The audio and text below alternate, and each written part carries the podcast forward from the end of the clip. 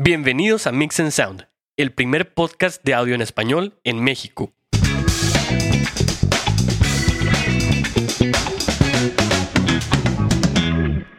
Hola, ¿cómo están? Bienvenidos a una edición más de Mix and Sound. Yo soy Kenneth Castillo, estoy aquí con Hugo Vázquez. ¿Cómo andas, Hugo?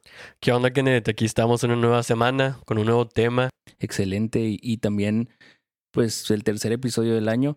Eh, como le recordamos hace dos episodios, cada, cada semana vamos a estar con un episodio nuevo. Tenemos las, las series que ya llevamos empezadas, eh, episodios eh, diferentes y con nuevos invitados. Así que estén atentos ahí al canal de, Spotify y de todas las plataformas, aparte de la página web. Y esperen pronto nuestra página de Instagram junto con YouTube porque vamos a empezar a, a grabar algo diferente donde ya nos van a poder ver a nosotros y a la gente que invitemos. Súper bien, Keren. No, pues vamos a darle este. Tenemos ahí varias noticias, de hecho, que tenemos de el evento que hubo recientemente en NAM. Sí, este, ahora, pues bueno, como todos ustedes, todos ustedes sabrán, estamos en, en pandemia ahorita, entonces, eh, tristemente, NAM ahora fue eh, en, en línea. Claro que, pues, para nosotros, o al menos eh, yo que no había tenido oportunidad de, de, ir a NAM, aunque de hecho estamos ahorita platicando con el yo que, que teníamos ahí pensado ir este año, pero este pues, pues ni modo, ¿verdad? No sé, no se pudo. Eh, pero bueno, pues de perdido tuvimos ahí la oportunidad de estar ahí en unas, en unas conferencias, en unas cosillas que hubo, viendo los productos nuevos que sacaron las, las diferentes compañías y marcas que eh, asisten a NAM. Entonces hubo varias cosas muy interesantes, eh, varias conferencias que fueron eh, de mucha ayuda y que nos van a ayudar bastante eh, en cómo nosotros nos desempeñamos ahí en, frente a la consola estando en la iglesia. Entonces, para la parte de audio en vivo, Maki sacó varias cosas muy buenas, ¿sí? Que son súper, súper padres y que nos podrían ayudar bastante, especialmente para iglesias pequeñas, ¿sí? Sacó entonces Maki cuatro consolas que es de la nueva serie de Onyx. ¿sí? Estas consolas Onyx, Kenneth, todas son análogas, sí, son, son este, consolitas análogas, pero cada una de ellas tiene un multitrack de USB. Entonces es algo que la verdad está eh, súper bien, están súper padres. ¿Por qué? Porque es una consola sencillita, como para cualquier persona que va empezando, algún voluntario la pueda empezar a manejar no tiene tantas cosas, a lo mejor como las, eh, como las consolas digitales, que tienen un montón de cosas que puedes explotar y de moverle. Pero lo que sí es que Maki hace productos que son bastante duraderos. Es, este, esos, esos son, te compras una consola, compadre, de Maki, especialmente las análogas, y, y ahí se te queda en pues hasta que le caiga, no, pues, sé. hasta que te mueras tú, sí, yo creo. Sí, sí, sí. O sea, podrá estar bien empinada por fuera, pero ese rollo jala porque jala. Este, entonces, estas, estas maquis eh, nuevas que son de Onyx son cuatro, eh, cuatro consolitas que van a ser de diferentes eh, números de canales. Van a ser de 8 canales, 12 canales, 24 canales y de 16 canales. Entonces, pues bueno, ya para esas, esas iglesias que a lo mejor son pequeñas, pero están creciendo un poco, un poco, un poco, bueno, a lo mejor estás interesando, interesado en, en comprar una de 16, 24 canales. Esta es una excelente opción para que tú puedas, eh, puedes tener una buena mezcla en audio en vivo y al mismo tiempo pasar esa mezcla que tú tenías en audio en vivo, a lo mejor pasarlo a Pro Tools, a Studio One, etcétera, con ese multitrack de USB que tiene. Entonces, esto la verdad que nos tiraría bastante paro con, eh, pues bueno, si tenemos a lo mejor un poco de, de eh, un presupuesto ahí medio, eh, pues un poquito bajito, ¿verdad? Estos son una excelente eh, manera de poder invertir en esto, ¿sí? Y para poder hacer que nuestra iglesia suene mejor. Entonces, estos precios pues van a estar desde la más barata de 8 canales, va a empezar de en 500 dólares, la siguiente de 12 sube a 600, la siguiente de, de 16 sube a 700 y la más grandecita, que es la de 24, es ahora sí cuesta 900 dólares. Entonces, esa la verdad, va a estar, van a estar muy padre. Tiene obviamente sus, sus eh, propios efectitos que tú puedes agregar ahí. Este, tiene ahí eh, toda la parte que es para grabación de los canales multitrack. Son de 24 bits a 96 kilohertz. Entonces está la verdad con mucha, mucha calidad eh, esa parte de grabación. Entonces, No, y eh, aparte está, están pues muy robustas. Me Muy acordé que robustas, tú y yo sí, nos sí, sí. topamos una consola una aquí ¿cómo en no? una bodega. Sí, sí, sí. La conectamos y jalaba todo, todo funcionaba. Y esa consola tenía rumbada como unos 5 o 6 años. Pero el material de, las que las, de lo que las hacen, pues te da garantía de que te va a durar un resto de tiempo. Obviamente hay que cuidarla, ¿verdad? Pero pues sí son pues para uso rudo, ¿no? Claro, sí, esas Mackies, de hecho la que tú dices que no, no recuerdo si era una Mackie C30, eh, no recuerdo muy bien, pero la verdad, esa viejísima y como quiera jala, jala porque jala. Entonces, Sí. esa la verdad es una muy buena opción si tenemos un presupuesto ahí ajustadito, que este, a lo mejor no podemos saltar a una, a una buena consola digital. Bueno, tenemos esta que nos ayuda y nos da la posibilidad de nosotros grabar nuestras, pues las predicaciones o la alabanza, el ensayo, etcétera, y poder ahí utilizarlo ya sea para eh, transmitirlo en vivo, a lo mejor venderlo ahí en CDs, etcétera. Sí, entonces Sí. eh, Maki la verdad se prendió, sacó ahí estas cuatro, estas cuatro eh, consolitas y además de eso, Kenneth, también sacó unas bocinas que mm, al, al menos yo, yo lo vi así como que una, eh, una pareja ideal para estas consolitas. Sí, estas consolas que les digo, empieza desde los 8 canales hasta los 24. Ahora lo puedes comprar eh, con estas bocinas nuevas que salieron, las SRT 215, que es para la parte de 15 pulgadas. Entonces, estas, estas bocinas que son las SRTs van a tener eh, pues buena, muy buena funcionalidad. Sí, van a ser de solamente de tres tamaños, Kenneth, de 10, de 12 y de 15 pulgadas. Entonces, pues bueno, si hacemos ahí la, la ah, pues el tamaño, ¿no? De la, de la bocina. En realidad son bocinas, pues median- me- medianitas, sí, o sea, no son grandes. Entonces, esto va muy de la mano con estas eh, consolitas eh, análogas que vamos a poder usar para iglesias pequeñas. Se puede hacer un muy buen match con estas nuevas bocinas que sacaron, las SRT. Cada una, pues bueno, si es una de 10 pulgadas, pues va a ser la SRT 10. Si es la de 12 pulgadas, pues es la SRT 12. Y la, la de 15 pulgadas es SRT 215. Entonces, estas la verdad son muy buenas bocinas. Las tres son de 1000 watts. Eh, 1000 watts de potencia, entonces va a estar muy padre. Tienen su woofer de 15 pulgadas, tienen un Twitter también, tienen un- eh, son activas, entonces tienen su, su ahí su eh, ecualización ahí chiquita de, de, pues de cuatro canales, ¿no? Que algunas de las eh, bocinas activas tienen en la parte de, de atrás. Sí, entonces van a tener ahí varias cositas. También pueden ser utilizadas eh, con, con un control eh, inalámbrico, que eso la verdad es muy padre. Sí, con la aplicación que tenemos para Mackie podemos controlarla y ponerle diferentes cosas, además de poner eh, cosillas en nuestro celular con Bluetooth. Entonces, es la verdad una muy buena opción que podemos eh, utilizar en nuestras iglesias pequeñas porque es muy dinámica. Sí, podemos utilizarla ya sea para el culto o a lo mejor si tenemos algún evento en un parquecito, nos la podemos llevar, conectarla y directamente ponerla ahí, ya que tenemos ahí nuestro, nuestros cuatro canales con una mini, mini consolita ahí eh, este, integrada, ¿verdad? En las, en las bocinas. Entonces, estas tres bocinas y estas cuatro eh, y estas cuatro consolas, la verdad son una muy buena pareja. Comprar una y comprar otras dos, eh, una consola y comprar dos este, bocinas, dos, tres, cuatro bocinas, dependiendo de cómo está ahí nuestro lugarcito. Y, y la verdad es algo muy padre, que se me hace que estos van a, van a pegar bastante bien, eh, especialmente para las, para las iglesias emergentes. Y pues bueno, vamos a ver qué, qué tal, vamos a ver si nos toca a nosotros tener una de esas para poder ver cómo funciona y poder darles a ustedes un poquito más de, de información acerca de esto. No, y aparte también, este, yo creo que mucha gente que nos escucha, que empezó, probablemente le tocó una Maki. Claro, este, sí, sí, sí. En, en su iglesia que, que va iniciando cuando estaban chiquitas y fueron creciendo, pues son consolas que yo creo que a todos los que estamos metidos en esto, algún momento nos ha tocado y, y son muy, muy buenas. Yo creo que eh, si me preguntaran en una iglesia pequeñita con bajo presupuesto, pues eso es la mejor recomendación, ¿no?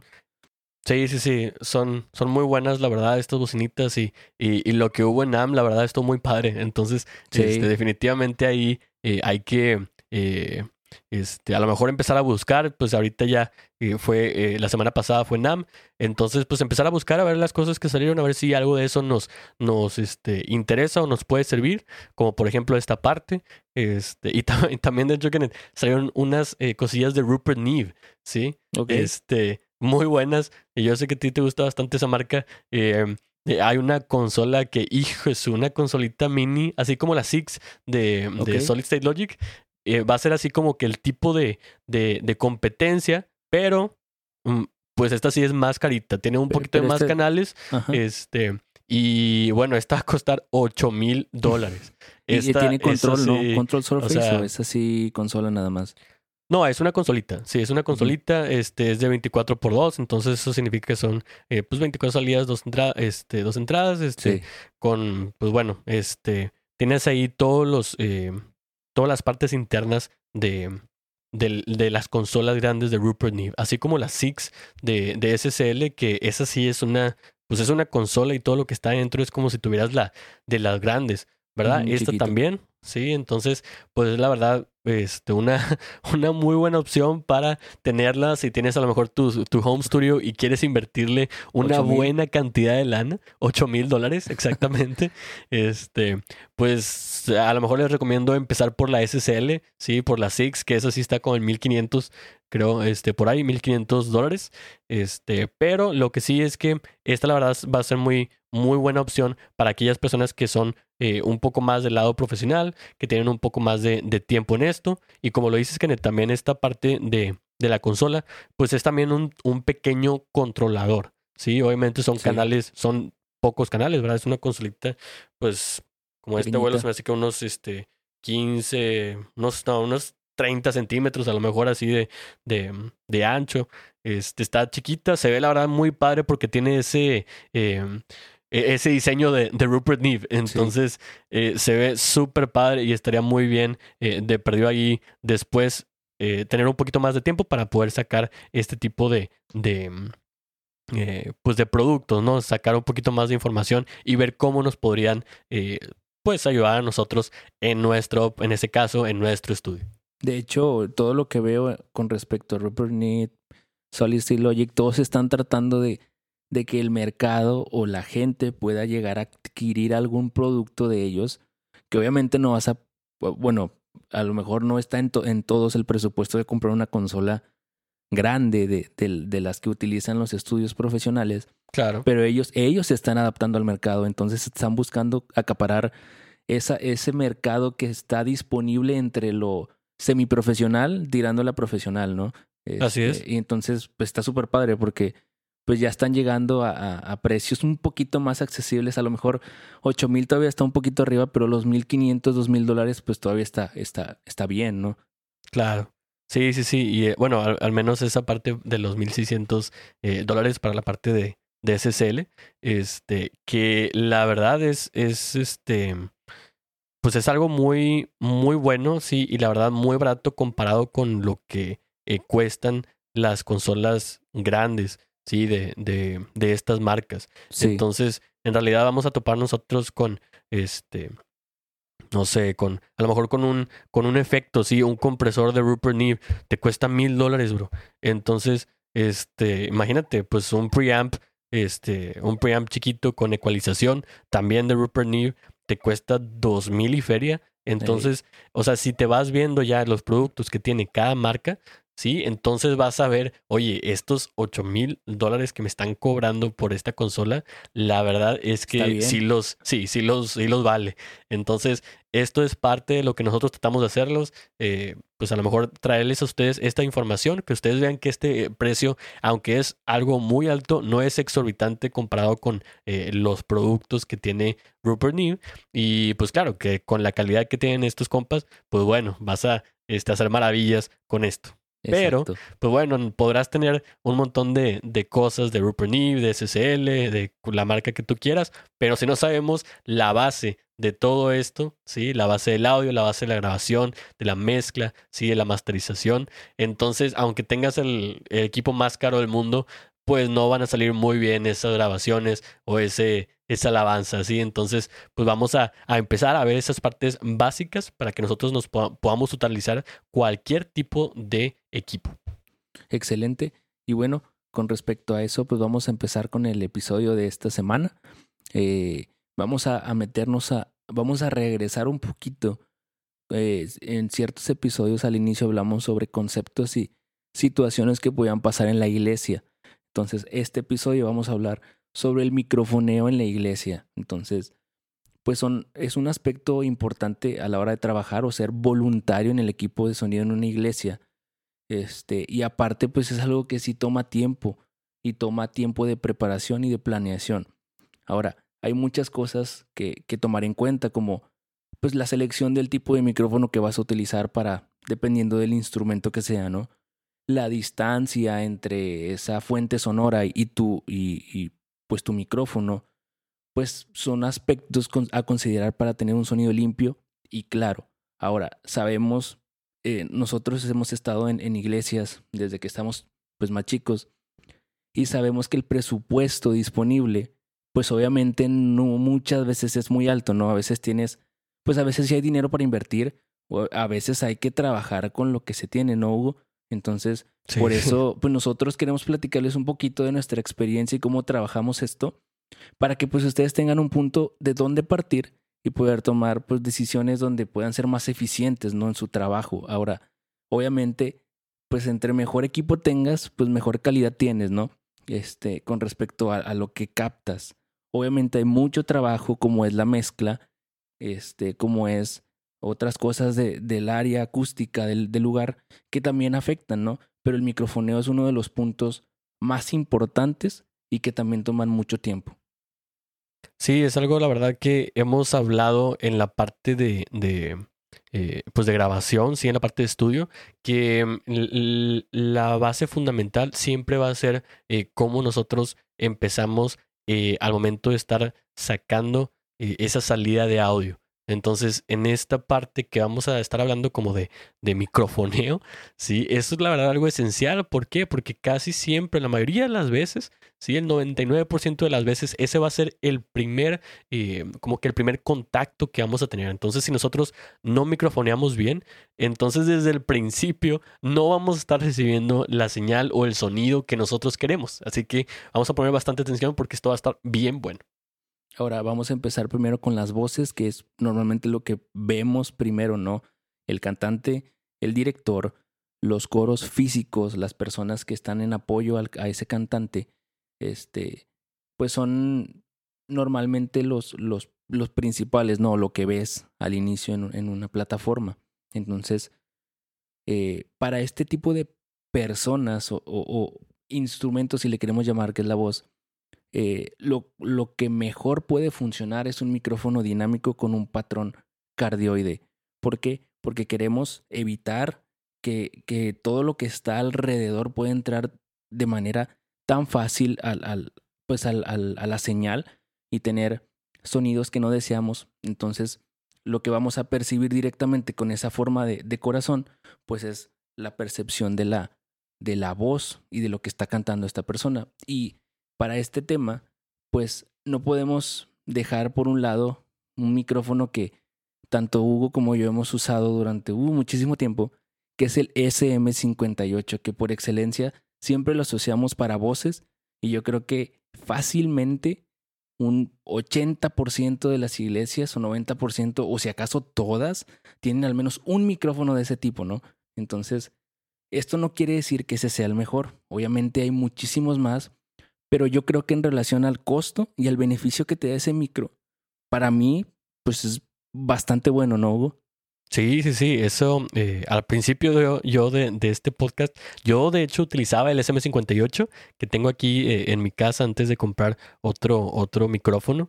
Entonces, este la verdad es un micrófono que dura bastantísimo, o sea, es, es de esos de, eh, de que, así como las máquinas que ahorita hablamos, esto, qué bárbaro, o sea, te va a durar y se puede caer y le puedes hacer lo que quieras y va a jalar muy bien. Entonces, este micrófono de hecho es uno de los mejores a mi, este, a mi percepción, sí, a mi opinión, eh, de Shure para las cosas de audio en vivo.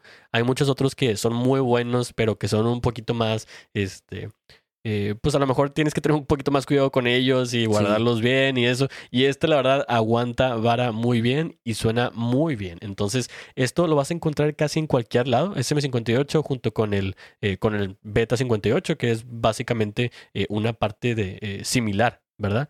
Este, entonces, esos micrófonos, en especial este que mencionas tú, que en el SM, 58 muy buen micrófono que debemos de tener todos al momento de estar haciendo algo eh, en audio en vivo, ¿sí? Preferentemente utilizarlo para, eh, para voces. Exacto. Y otra cosa que tenemos que cuidar utilizando un micrófono pues decente como estos es el posicionarlo de manera correcta pues al, al, al, cantante, ¿no? Que, que, no tenga esos movimientos que tienden a ser pues al, momento de cantar o, cuando se emocionan, ¿no? Que como que empiezan a cantar y se, pues empiezan a mover la mano, se, se pierde el, el, el, sonido y aparte también la distancia, ¿no? Que muchos, no sé si te ha pasado que tienden a agarrar el micrófono y, y se lo alejan, o sea, lo hacen para abajo o lo hacen acá como para comérselo, ¿no? Sí, Entonces, Este, son cosas que hay que cuidar. Eh, la distancia del, del micrófono y la distancia también hacia los lados y, no agarrarlo de la, de, la cabeza. No sé si te ha pasado, a mí me pasa un chorro veces que el compa o la chava trae el micrófono, pero lo agarra de la, de la mera cabeza donde está la cápsula. Pues obviamente ya le estamos cortando muchísimas frecuencias y muchísima calidad que ya no va a captar el micrófono, sino pues ya lo estás ahogando, ¿no? Básicamente. Eso es algo bastante común, la, que agarren eh, pues a lo mejor las coristas y eso que agarran aquí el micrófono, eh, pues bueno, este no es exactamente un, un SM58, ¿verdad? Pero este, pues que lo agarran así como si fuera aquí la cabecilla del, del micro, que lo estás agarrando toda la parte este, así circular. Entonces, eso la verdad lo que te hace es que estás bajando bastante las frecuencias agudas, ¿sí? Entonces, esa, esa este, respuesta en frecuencia que tiene este, en particular el SM58 que estamos hablando, en realidad vas a cambiar bien machine y completamente la, la, respuesta en frecuencia de tu micrófono y te va a impactar a ti al momento de estar frente a la consola porque ya no va a ser lo mismo mezclar y un micrófono que está siendo bien agarrado, ¿sí? posicionado de, de frente a su buena este, pues a, una buena medida de, la boca del cantante, a que si lo tiene bien pegado y luego aparte tiene la mano sobre el micrófono y eh, sí, entonces... Te avienta todo el combo. Sí, sí, sí, o sea, te avienta todo el combo de cosas que no deben de pasar, entonces hay que tener bastante cuidado con eso y al momento de ver una persona que tengo, tenga eh, la mano así, tenga el micrófono mal puesto, mal agarrado, ahí en este momento decirle, compa, este, ayúdame por favor esto, porque si no, este, me va, a ir este, a fallar esto, esto y esto, porfa. Este, obviamente acá de la manera correcta, porque hay muchos, hay mucha raza que a lo mejor se puede, se puede sentir un poquito si, si les dices muy directamente, ¿no? Entonces, tratar de tener un poquito de tacto, pero sí, eso, eso es bien, bien, bien común y la gente te dice, ah, ok, y este, se le olvida cinco minutos después ya lo traen otra vez en el mismo y hay que decirlo otra vez, otra vez, carnal, por favor, por favor, por favor. Y bueno, pues hasta, hasta que entiendan, ¿verdad? Porque este, ellos también pues están concentrados o tratando de concentrarse en cantar, entonces pues es válido, ¿no? Que son este, voluntarios y no tienen mucha experiencia a lo mejor, es válido que tengan este tipo de, de errores, pero pues nosotros tratar de esos errores, tratar de que, de minimizarlos lo más posible. Ahora también eso es con respecto a las voces principales, pero normalmente se tienen unos coristas que no es un grupo, sino eh, cierta cantidad, no sé, tres, dos, que funcionan. Las, voces de apoyo. Ajá, exacto. Esas voces de apoyo, eh, una, una, algo que les puede servir, si, si no tienen mucho control con esos movimientos, sabes que ponle un pedestal, ponle el micrófono y vámonos, de aquí no te vas a mover, no, porque también los coros tienden a moverse mucho o esas voces de apoyo, este, pues es mucho movimiento, ¿no? Y aparte también tienen monitor donde puede haber feedback si bajan el micrófono, si lo mueven. Entonces, son, son cositas que hay que cuidar también. Este, pueden usar los stands. A mí me gusta que usen stand para ya no tenerlos, tenerlos fijos, ¿no? En un sitio y que ya no se estén mueve y mueve. Sí, eso es este, ya a lo mejor poner un poco más de, de orden. Este.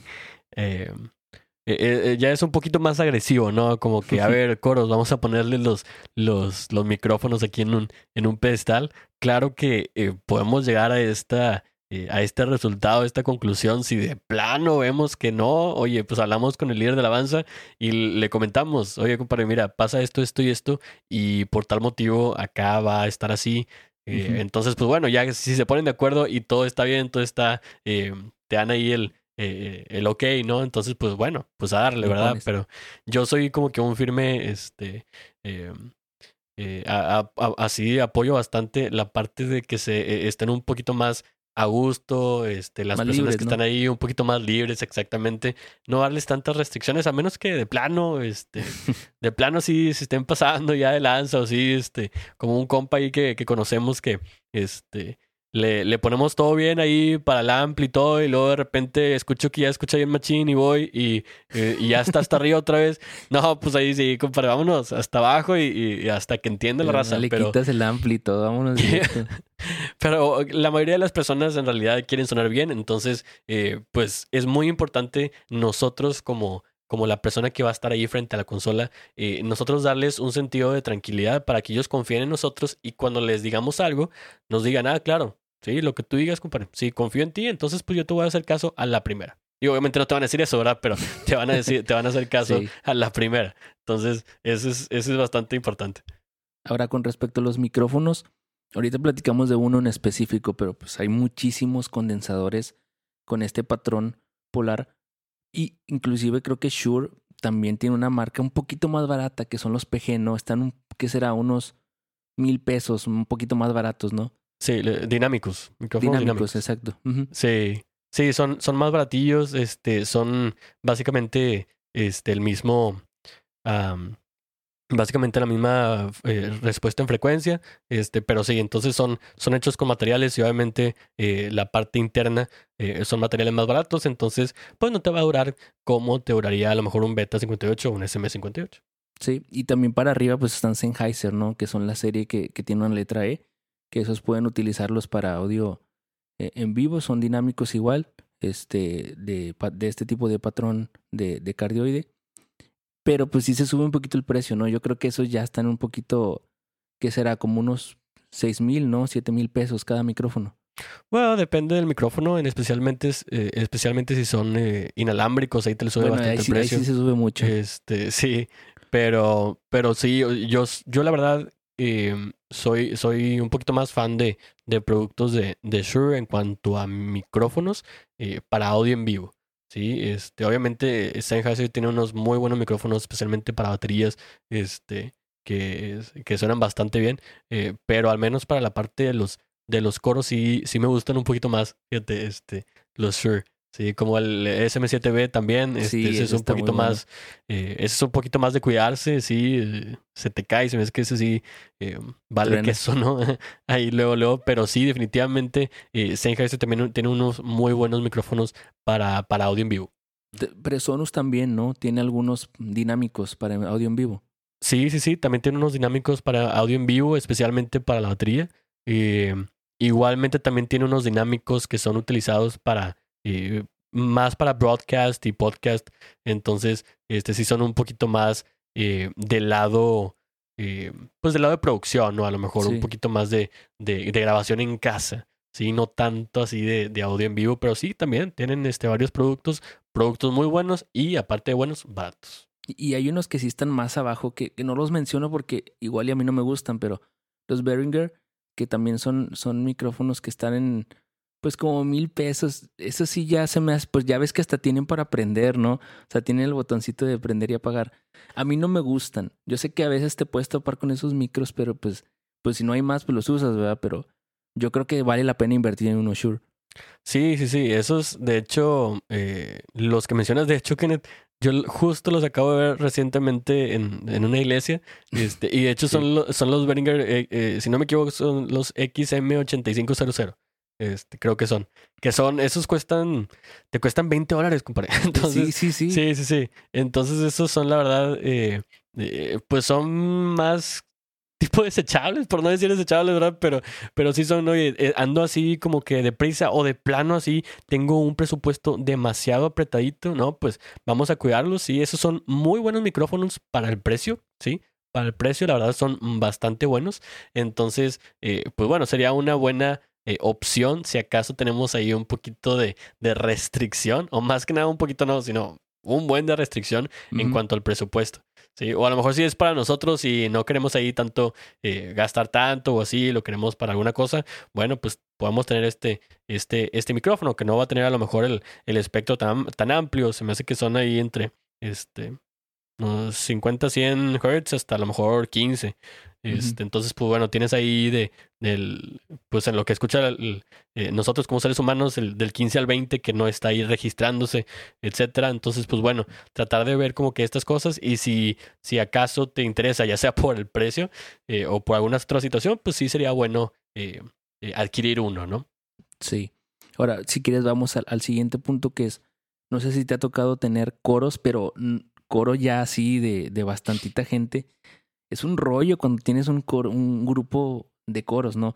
Para empezar, el, el, dependiendo ya sea 20, 15 gentes, 10, 10 personas, este, una, primero hay que controlar la dinámica del coro, o sea, que el coro cante a cierto volumen, porque ya ves que, pues en el coro tienes mucha raza, ¿no? Y a veces un pelado canta bien fuerte y los demás están acá bajito, ¿no?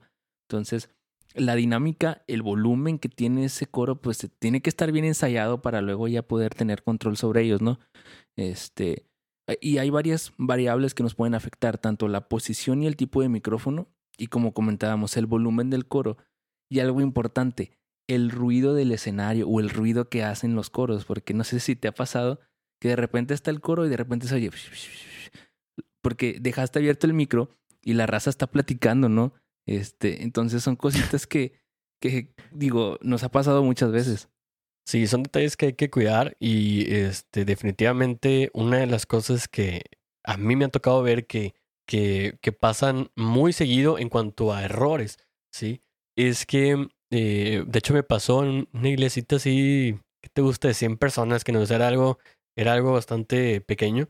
y Tuvieron ahí una cosita de, de creo que era de, de Semana Santa y, y tenían un corito de a lo mejor unas, ¿qué te gusta? Unas 15 personas, más o menos. Eh, 15, 20 personas. Era un corito grande eh, en comparación a, a, la cantidad de personas que hay en la iglesia. Este, entonces, lo que, el, lo que el compa, yo no iba, yo iba solamente a la, a la, a la iglesia ahí, entonces este, no, iba, no iba exactamente al, al, al sonido.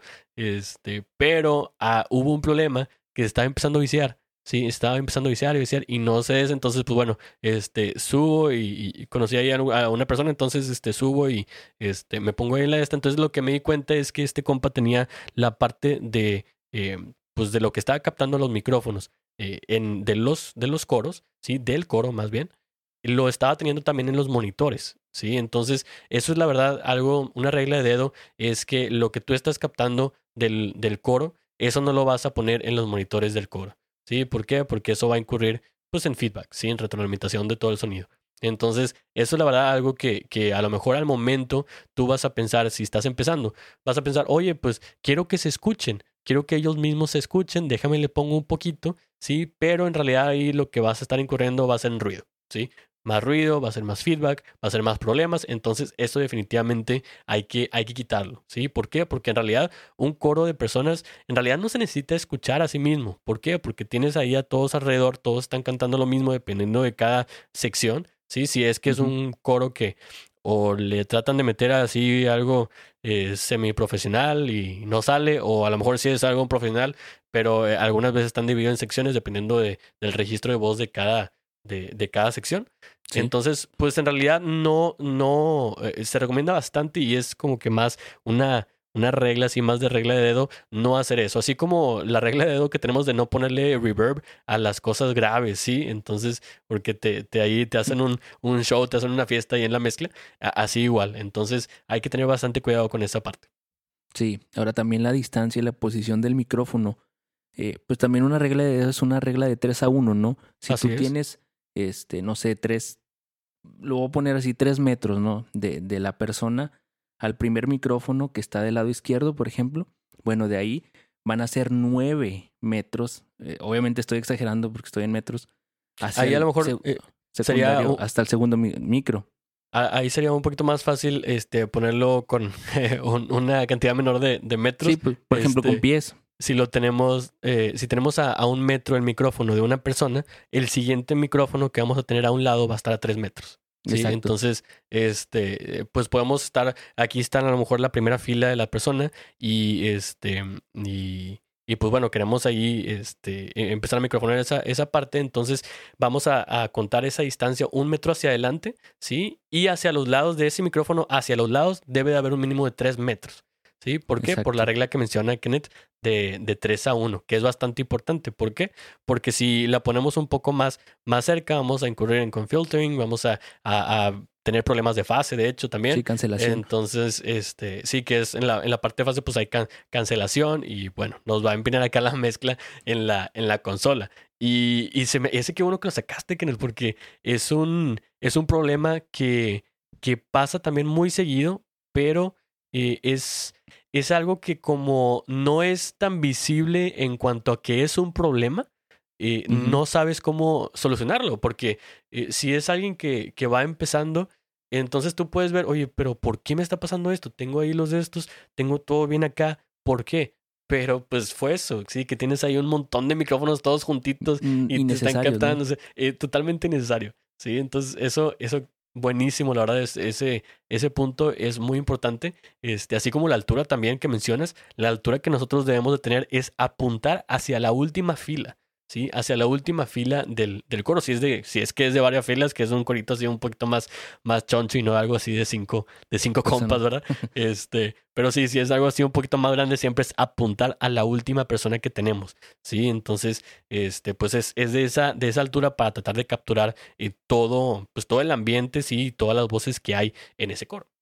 Ahora, no sé qué opines tú, pero eh, pues se pueden usar micrófonos dinámicos, pero yo creo que un, un micrófono este, pues que sea de condensador puede funcionar porque es más sensible, pero hay que tener cuidado con el, con el ruido del, de, del ambiente, ¿no? Y el control de esos micrófonos, porque si son más sensibles, pueden captar un poquito más, pero pues también podemos, este, pues darnos el harakiri solo, ¿no? De que no, no controles bien esos volúmenes y esos, este, pues ese, ese, ese balance con tus micrófonos de overhead, ¿no? Claro, sí, o sea, esa, eh, para ese lado, ahí, por eso se recomienda no usar eh, micrófonos de, de condensador eh, en cuanto a un, pues si es un coro para, pues para audio en vivo, ¿sí?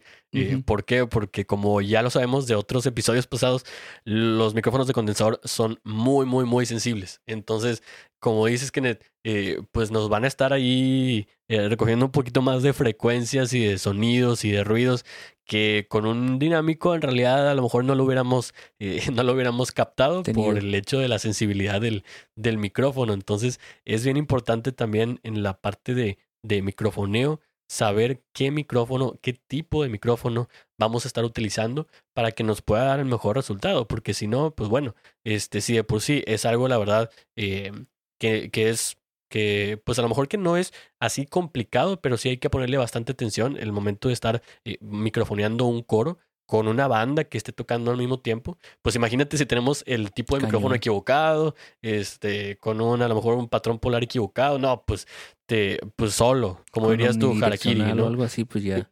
Exactamente, entonces eso es la verdad bastante importante tenerlo en cuenta porque si no, pues bueno, vamos a tener una fiesta nosotros allá atrás en la, en la consola y no vamos a ver qué rollo, nada más vamos a tener ahí la, al frente, sí, enfrente también allá por aquel lado y, y luego el pastor y otra, otra raza ahí volteando a verte que compa, este, ya valiste queso, compadre, este, entonces, pues bueno, hay que, hay que tratar de, de, de, pues de tener eso en mente para que no nos pase. Sí, yo creo que un, un patrón polar cerradito, yo creo que también te puede ayudar bastante para evitar las cosas que están acá a, los lados, ¿no? Como es el supercardioide o el hipercardioide, que están un poquitín más cerrados que el, cardioide normal, ¿no? Este, vamos a pasar al siguiente, vamos a ver un poquito de instrumentos. Eh, puse la guitarra acústica, yo sé que normalmente nos ha tocado siempre que son de plug, ¿no? Que son guitarras que tienen la capacidad de poder conectarse a un, cable plug que tiene su entrada de un cuarto, este, que tienen su pastilla y, conectamos a una caja directa y va al Snake. Pero pues hay veces que también puede ser una guitarra que no tenga. Es raro, yo sé que es raro, pero puede pasar en iglesias pequeñitas, sobre todo, ¿no? Que a lo mejor el compa está con una guitarra sencillita, de esas que son, pues de caja, ¿no? Entonces, pues a la hora de microfonear este tipo de, de, instrumentos, pues también hay que tener cuidado porque pues tenemos un chorro de cosas atrás, ¿no? Normalmente está la guitarra a lo mejor en medio de todo, ¿no? Yo creo que una de, de, de las cosas que pueden utilizar, igual regresamos a Shure, es el SM57. puede ser una buena opción para cuando estés microfoneando una guitarra que no esté o no tenga la capacidad de conectarse. Otra vez, yo prefiero que se conecte, ¿no? Obviamente es lo mejor para, para evitar cualquier. Entre menos micrófonos tengas ahí arriba, pues mejor, ¿no? O sea, para que no, no vayas a, incurrir en ese tipo de cosas. Sí, para sonidos, para sonidos e instrumentos acústicos, la verdad a mí en lo personal no me ha tocado ir a una iglesia que esté tan chica que habría que microfonear la guitarra acústica. Este, y por más chica que sea, la guitarra siempre, siempre, eh, pues siempre se tiene una electroacústica. O con plug, ¿verdad? Este, entonces por ese lado, ¿por qué? Porque pues eh, si, si tienes una guitarra acústica y aparte tienes batería y un montón de cosas y eso, este, pues eso la verdad no, aparte que ya no es una iglesia chica y ya no debería estar usando eso es, compadre, cómprate una eh, electroacústica ahí de la iglesia que saquen a lo mejor unos este, cuatro mil pesos, tres mil pesos, para aún así la, pues la primerita que se pueda. Eh, porque eso nada más te va a causar problemas. Si vas a estar microfoneando una guitarra acústica en medio de todo el ruidazal ahí de, de el compa, la batería que no le quiere bajar, un, un brother allá en la esquina de, con la eléctrica, este, el ampli bien severo, y el bajo, no, hombre, compadre. Entonces, eh, para ese lado, definitivamente el, el, pues, no la regla, ¿verdad? Pero el mejor camino siempre es eh, tener esa parte eh, electroacústica con el plug para nosotros tener menos micrófonos, porque recuerden que entre más micrófonos tengamos, sí, en realidad va a ser más difícil tener un balance en el volumen. ¿Sí? Entonces, esa parte es bastante importante porque uno puede decir, no, pues vamos a ponerle un montón de micrófonos a la batería, vamos a ponerle un montón de micrófonos acá al, a, los amplis y, y acá y por allá. ¿no? Sí, entonces imagínate, o sea, entonces, eh, no, no, no, se vuelve una fiesta impresionante ahí, así que este, a, a toda costa eviten microfonear una, una guitarra acústica con, pues con un micrófono, ¿verdad? Aunque si van a hacerlo, pues el SM57, como dice Kenneth, es la verdad una muy buena opción, muy buen micrófono, que de hecho... Ya si no hay este, opción, ¿verdad? Ya si no hay opción, sí, sí, sí, porque pues, pues bueno, eh, yo la verdad me iría con que si no hay opción, que no toque la guitarra, eh, porque eh, no se va a escuchar, sí, sí, aunque esté microfoneado, no se va a escuchar, va a entrar demasiado ruido de otros instrumentos y a final de cuentas nada más me va a causar problemas, entonces no hay guitarra acústica, pues no hay guitarra acústica. Eh, no hay guitarra electroacústica, no hay guitarra. Y, regresamos a, esto, por ejemplo, el bajo también es lo mismo, o sea, el bajo tiene que ir conectado a línea, a línea directa, o sea, no, no hay otra opción ni un camino mejor. El bajo sale del, del gabinete eh, y vámonos para, para la consola, ¿no? O sea, no hay este de, de que tengas que experimentar y microfonear. Pues estamos en vivo, no estamos en un estudio. Entonces, el bajo igual. Siempre, siempre a la línea, ¿no? Cosa diferente a la guitarra eléctrica. Ahí sí ya es algo que podemos microfonear y que podemos también poner en línea, ¿no? Podemos tener las dos, recibir las, las dos, los dos canales. Y con respecto a esto, pues también el SM57 es una súper buena opción para la guitarra eléctrica. O hay un Sennheiser también, eh, que es uno cuadradito. Ese también está súper bueno.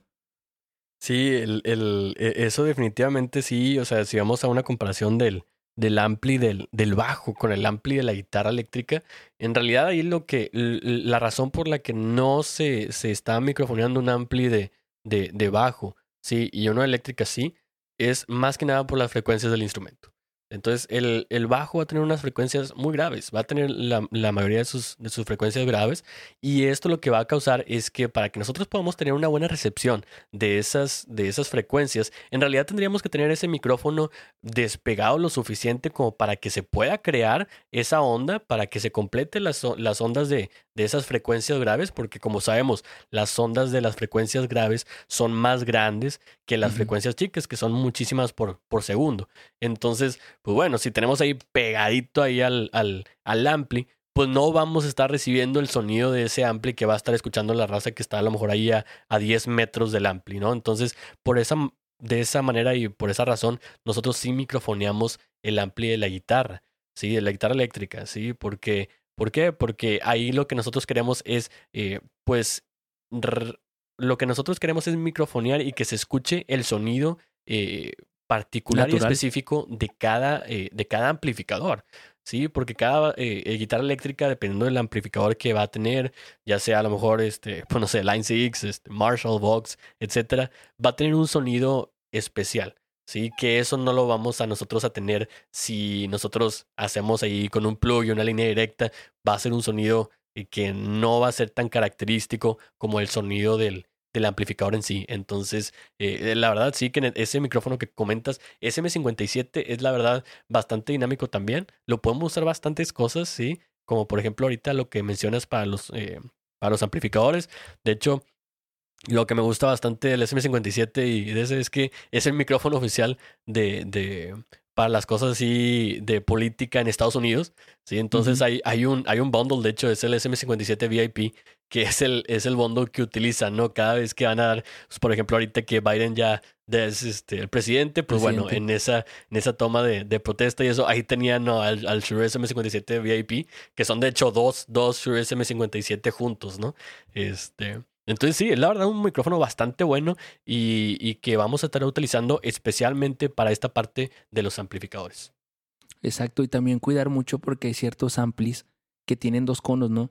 Este, y no lo vamos a poner en medio de los conos porque no vamos a tener el sonido real. O lo pones en uno o lo pones en otro, ¿no? Cualquiera de los dos. Este, y, y puedes, puedes probar, este, pero yo considero mejor en uno solo. No sé cómo tú, tú lo veas. Claro, sí, sí, sí. Como dices tú, Kenneth, podemos probar definitivamente porque el, el mejor sonido va a ser el que nosotros queremos eh, sacar. Sí, entonces a lo mejor y, puede llegar una, una gran persona así que es famoso por su mezcla en audio en vivo y te dice, eh, no sé, no lo hagas, no lo pongas en este lugarcito. Pero cuando tú lo pones en ese lugar, da justo el sonido que tú quieres. Entonces, pues dale, sí, ponlo, ponlo en ese lado. Entonces, eso es la verdad una de las cosas este, más, más padres de, de audio en vivo, que tú puedes estar ahí eh, experimentando y viendo, y si es el sonido que a ti te gusta y el sonido que a lo mejor la persona que te contrató, o el jefe, o el líder, el pastor, lo que sea, que es el sonido que quieren, pues entonces no va a ser el sonido incorrecto.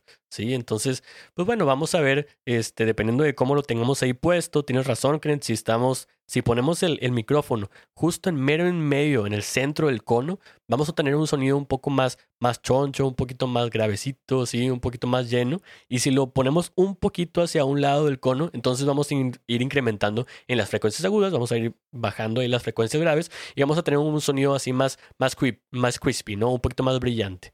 Entonces, va- vamos a tener que, eh, al momento de empezar con este tipo de cosas, definitivamente vamos a tener que experimentar para que nosotros lo, pong- lo pongamos en diferentes lados y digamos, a ver, no, pues aquí con este micrófono, con este ampli, con este compa que está tocando esta guitarra, definitivamente me gusta más el sonido cuando lo pongo aquí en la parte inferior izquierda del, del amplificador, ¿no? Entonces la gente hasta le puede poner ahí, de hecho, una, una X ahí con, con, con cinta scotch o algo. Este, si acaso tienes ahí varias personas que ese y ahí les gusta, bueno, pues puedes ponerle ahí al ampli eh, con cinta una X y ahí para que lo, lo pongan el, el micrófono, ¿no? Obviamente ahí al ladito, ¿verdad? Al, ladito de la X para que no este, tape el- la X el, sonido, ¿verdad? Pero, este, pero sí, definitivamente ese, ese, ese micrófono hay que eh, usarlo bastante para que nosotros sepamos en dónde mero nos va el sonido que nosotros queremos. Exacto, y vamos a irnos al último instrumento que es la batería, que es lo que nos toma un poquito más de tiempo, ya sea que utilices un micrófono para el bombo, la tarola y uno para los overheads. Aquí tiene que ver mucho el tamaño de la iglesia. No sé si te ha tocado ciertas iglesias chiquititas donde en realidad la batería no necesita estar microfoneada. ¿Por qué? Porque la misma acústica del lugar hace que el sonido sea bueno, sea una tengas una buena recepción. Y estoy yo hablando de iglesias pequeñitas a medianas, ¿no? O algunas que tienen el techo muy abajo. Ya ves que, pues, este, pues nosotros donde, donde nos ha tocado en, ahí en jóvenes, este, pues el, auditorio es, es bajito, entonces en realidad no está muy grande, está largo, eso sí. Entonces, yo creo que lo principal, si tienes un presupuesto así, este, normalón y, y es una iglesia mediana, pequeña, yo creo que lo principal con tener el bombo, la tarola y un, un overhead para los platillos y ya que también capte los, los toms, yo creo que es suficiente. Ah, Yo, en las iglesias chiquitas yo creo que batallas más con el volumen del baterista que, que más con el, con el microfoneo, no, sino con que el baterista pueda tener una dinámica parejita y es algo que se tiene que este, enseñar y es algo que se tiene que platicar porque yo como baterista sé que la dinámica a veces no se controla, entonces este, pues es algo que se tiene que, que ir llevando poco a poco.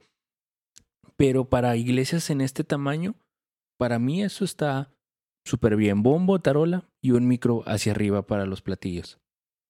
Sí, esa parte del dinamismo es, es algo que como eh, pues ingeniero de audio uno siempre, siempre va a batallar en, cuanto a iglesias. ¿Por qué? Porque en la iglesia son todos voluntarios, ¿sí? Entonces, pues, eh, pues como son voluntarios, no es gente profesional, ¿sí? Entonces, al momento de estar tocando o van a querer tocar todo bien machín o este, a lo mejor le quieren meter ahí un montón de, de, de solos, ahí el compa, un montón de platillos o un montón de, de lo que sea, ¿sí? Entonces, pues vamos a estar batallando con eso, ¿sí? A, diferente, a diferencia de si es alguien profesional o es alguien voluntario que ya lleva rato, ¿sí? Con eso, pues bueno, ahí sí va a haber dinamismo, vas a ver, oye, pues si estoy aquí en una una iglesia pequeña, no voy a tocar lo bestia, ¿verdad? Voy a tocar así sencillitos y aunque sea, eh, no, no me quiero lucir porque, pues, oye, compa, pues no te luzcas, compadre, sí, este, suena bien, suena bien fuerte y no aturde, ¿verdad? A veces ahí sí es una parte chica, entonces eh, va a ser un problema, como dices, que la parte de las iglesias pequeñas, sí, eh, pues definitivamente ahí no vas a tener un refuerzo en el audio. ¿Por qué? Porque de un tarolazo ya se escucha bien severo en todo lugar. Entonces, este, obviamente hay que, hay que tratar de decirle al baterista que cuide ese dinamismo, pero sí, no restringirlo tanto como para que suene falso. Sí, porque pues un, un, baterista tiene que tocar de cierta manera, sí, porque si empieza a tocar un poquito más bajito, sí, con un dinamismo más bajo, se va a notar bastante y no, no vas a sentir el mismo punch. Entonces, tratar de encontrar ese sweet spot, ese, ese puntillo así eh, eh, bueno, sabroso, para que se escuche eh, la batería.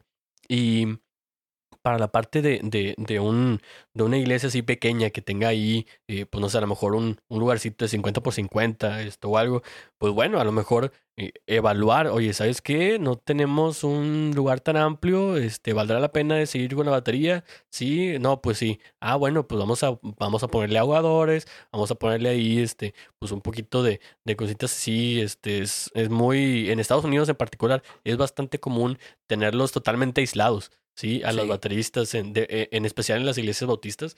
Casi sí, en una cabina, ¿no? En una cabina, sí, en, completamente cerrada. Entonces, ahí, pues ahí ya vas a poder microfonear y lo que salga va a ser completamente de las bocinas, ¿verdad? Ya no, este, ya no va a salir ahí la parte acústica de la, de la batería. Entonces, este, si podemos tener esa opción, a lo mejor no vamos a, a meter a una cabina por completo un compan, especialmente, especialmente si es una, una, iglesia pequeña, pues para qué hacer ese tipo de, de, de gasto, ¿verdad? Pero sí podemos ponerle eh, a lo mejor un poquito ahí de, de, pues, una fibra de vidrio o a lo mejor un poquito de, este, ahogadores, podemos hacer ahí cosillas, ¿no? Hablar con la persona y pues bueno, eh, tratar de sacarlo mejor, ¿verdad? Pero como dices que para la parte de, de microfoneo en realidad, este, yo lo veo bien, o sea, la parte de tener el, el bombo con su micrófono, sí, un micrófono solamente para el bombo, uno para la para la tarola, que a lo mejor ahí puedes hacerlo como que, como que un dos en uno, ¿no? De que, que sea tarola con, que, que te capte también ahí el hi-hat.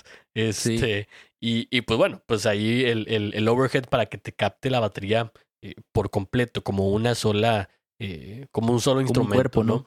Como un cuerpo, exactamente, porque muchas personas, en especialmente, especialmente una, una persona ahí que, que conozco, este, conocemos ahí de, de, un lugar, este, piensan que el overhead es para microfonear los platillos y no podría estar más equivocado, compadre. Este rollo, los overheads son para poder captar, claro que va a captar los platillos, están ahí al lado de los, de los overheads, sí es parte de la batería, pero eh, lo importante y la función de los overheads va a ser captar la batería completa como un instrumento, sí, como un instrumento eh, individual y no cada uno de los elementos este, por sí solos, como vamos a estar microfoneando cada uno, cada sí. uno de ellos, sí. Entonces, eso tenerlo bastante en cuenta al momento de estar microfoneando y mezclando, porque si creemos que es para los platillos, así como este compa, vamos a tener ahí la ecualización súper fea. Eh, no, hombre, que Todo tenía, cerrado, ¿no? Tenía un, un low cut, no te miento, hasta 2000. Sí, hasta 2000 Hz. Hasta 2 kHz, un low cut. O sea, no, abajo de 2000 Hz, de, de 2000 Hz no escuchabas nada, bro. No Y- y captaba luego nada. un boost acá Y en, luego- en los y te- agudos. Y tenía un high shelf en los agudos del 2000 para arriba. Compadre, no, hombre, eso es lo peor, lo peor que puede ser microfoneando una batería en la parte de overheads. Entonces, por favor, tengan bastante cuidado con eso. Y si no sabían esta parte de que los overheads son para la batería completa y no solamente para los eh, platillos, pues bueno, ya sabemos y podemos ajustar nuestra mezcla para esto. Exacto. Y ya yéndonos más específicos entre bombo, tarola y overheads, el bombo normalmente, en casi todos los bombos tienen un orificio, como un hoyito en una esquina, donde nosotros podemos posicionar el micrófono. ¿Por qué? Porque es donde sale como que el, aire, el golpe, y aparte este, cuidamos no de meterlo completamente, sino sácalo, sácalo, que esté a cierta distancia, como unos 3, 4 dedos del, del, del orificio, unos 3, y te va a captar también ese efecto que, que genera el aire con el sonido, ¿no? El, el- el golpe. Este, no lo vayas a meter hasta adentro porque pues, lo vas a perder, ¿no? ¿Para qué tiene el orificio? Otra cosa, este, la tarola igual puede fungir, hacer las dos funciones que comenta, comenta Hugo. Puede estar simplemente hacia la tarola, este, apuntando, este, cerca del aro para que sea solo el, el sonido de, de la tarola. O puede agarrar, puedes posicionarlo en otra zona para que también agarre el, el, el, el hi-hat, ¿no? Que también a veces se puede perder, ¿no? En una iglesia un poquito Sí, más sí. larga, cuando está cerrado específicamente. Sí, y, y eso la verdad se pierde eh, por la falta de, de buen microfoneo. Sí, porque, por ejemplo, a mí me ha tocado bastante que la gente que, eh, que a lo mejor está poniendo los micrófonos de la batería, a veces lo hace el baterista, a veces lo hace eh, pues el- el- la persona del audio y a veces le ayuda así gente random de ahí de, de pues del mismo grupo, ¿no? Entonces Sí. la, la raza no, a lo mejor no, pues no sabe, sí, no sabe. Entonces, pues lo ponen y eh, vieron más o menos cómo lo había puesto este, el baterista o el, o, el, o el del audio. Bueno, pues yo lo pongo ahí más o menos, sí, pero muchas veces ponen, y me ha tocado este, ver unas, qué bárbaro, unas cosas que es, compadre, nada, mejor no me ayudes, carnal. Este, eh, ponen ahí un micrófono, lo ponen, en vez de andar volteando a ver hacia la batería, lo ponen así para arriba, así como si estuvieran microfonando la voz del, del baterista, bro. Este, y dices, compadre, no, o sea, hay que apuntar ese micrófono, hay que apuntarlo ahí a donde le estás pegando con la tarola, sí, o sea, eso es lo que queremos captar, no queremos captar ahí al compa, este, preguntándole ¿no? ahí a- al, al del bajo, oye, este, ¿cuál sigue?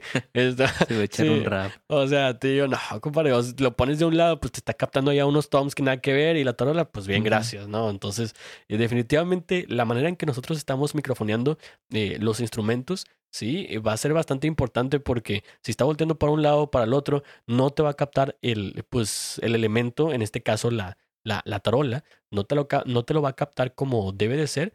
Pues bueno, vamos a tener ahí fallas al momento de estar tratando de, pues de subirle, ay, se escucha bien feo. No, pues es por eso. Entonces vamos a ir, le movemos, le cambiamos, le tratamos, experimentamos hasta llegar a ese buen, buen sonido, ¿no? Entonces, para la parte, esa, esa parte de tener solamente un micrófono, porque pues tenemos, podemos tener dos micrófonos para la trola, eh, la verdad es bastante, bastante bueno tenerlo eh, en la parte de arriba para poder eh, sacar ese sonido del, del, del tac, ¿no? Entonces, todo el ta, ta, ta.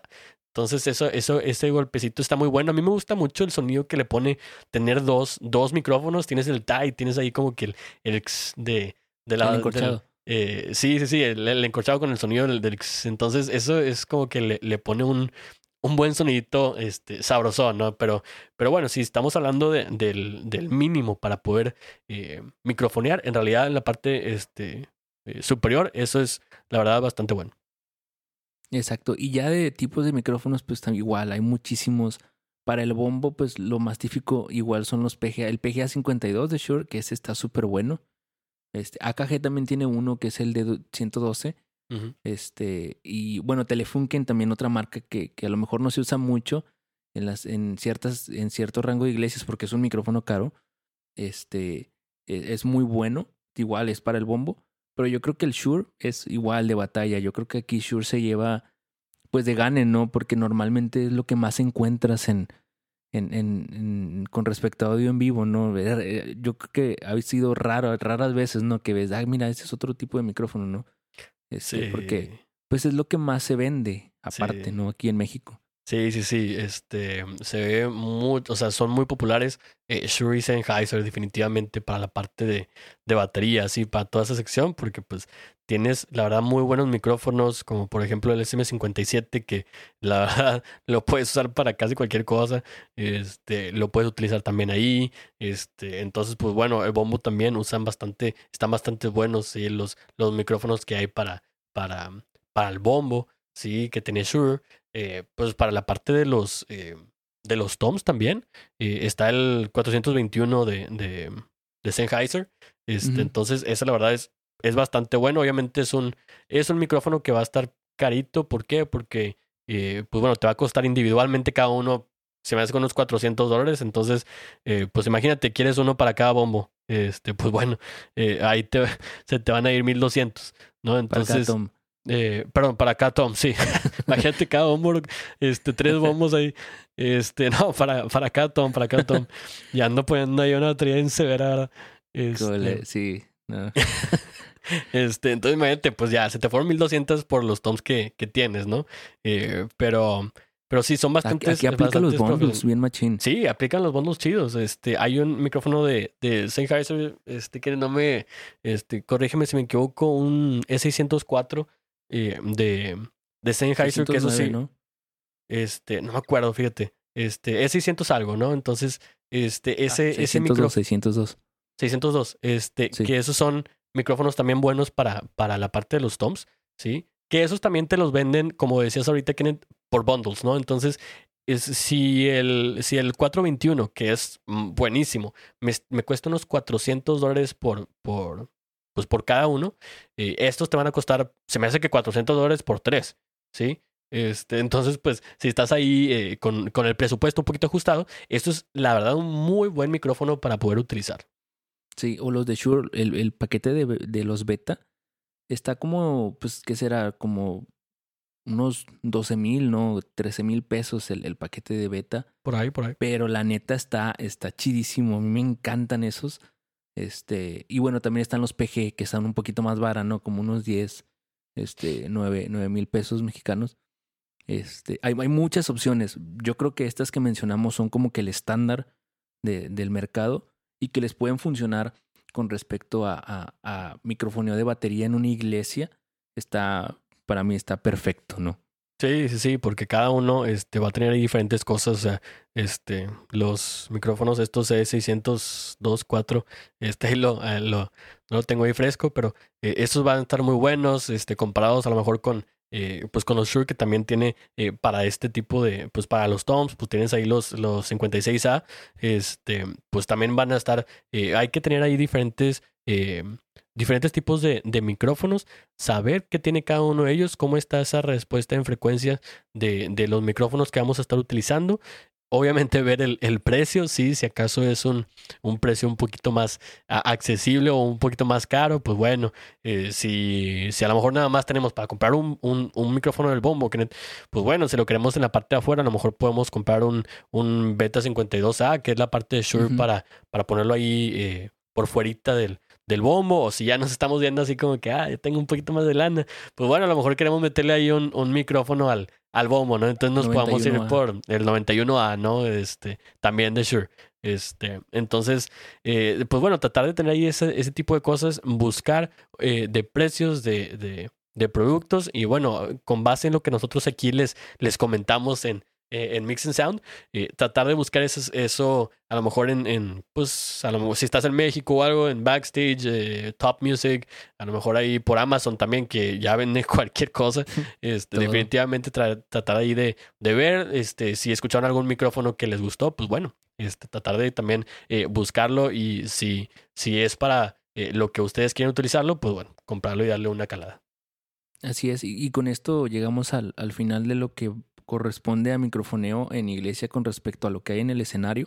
Vamos a tener dos episodios más, pero van a ser específicos, uno para el microfoneo del pastor o de la persona que está pues hablando en, el, en, la plataforma. Y vamos a ver un episodio también más adelante sobre microfoneo o micrófonos inalámbricos, que es otro tema un poquito más extenso que vamos a tocar aquí en Mix and Sound más adelante.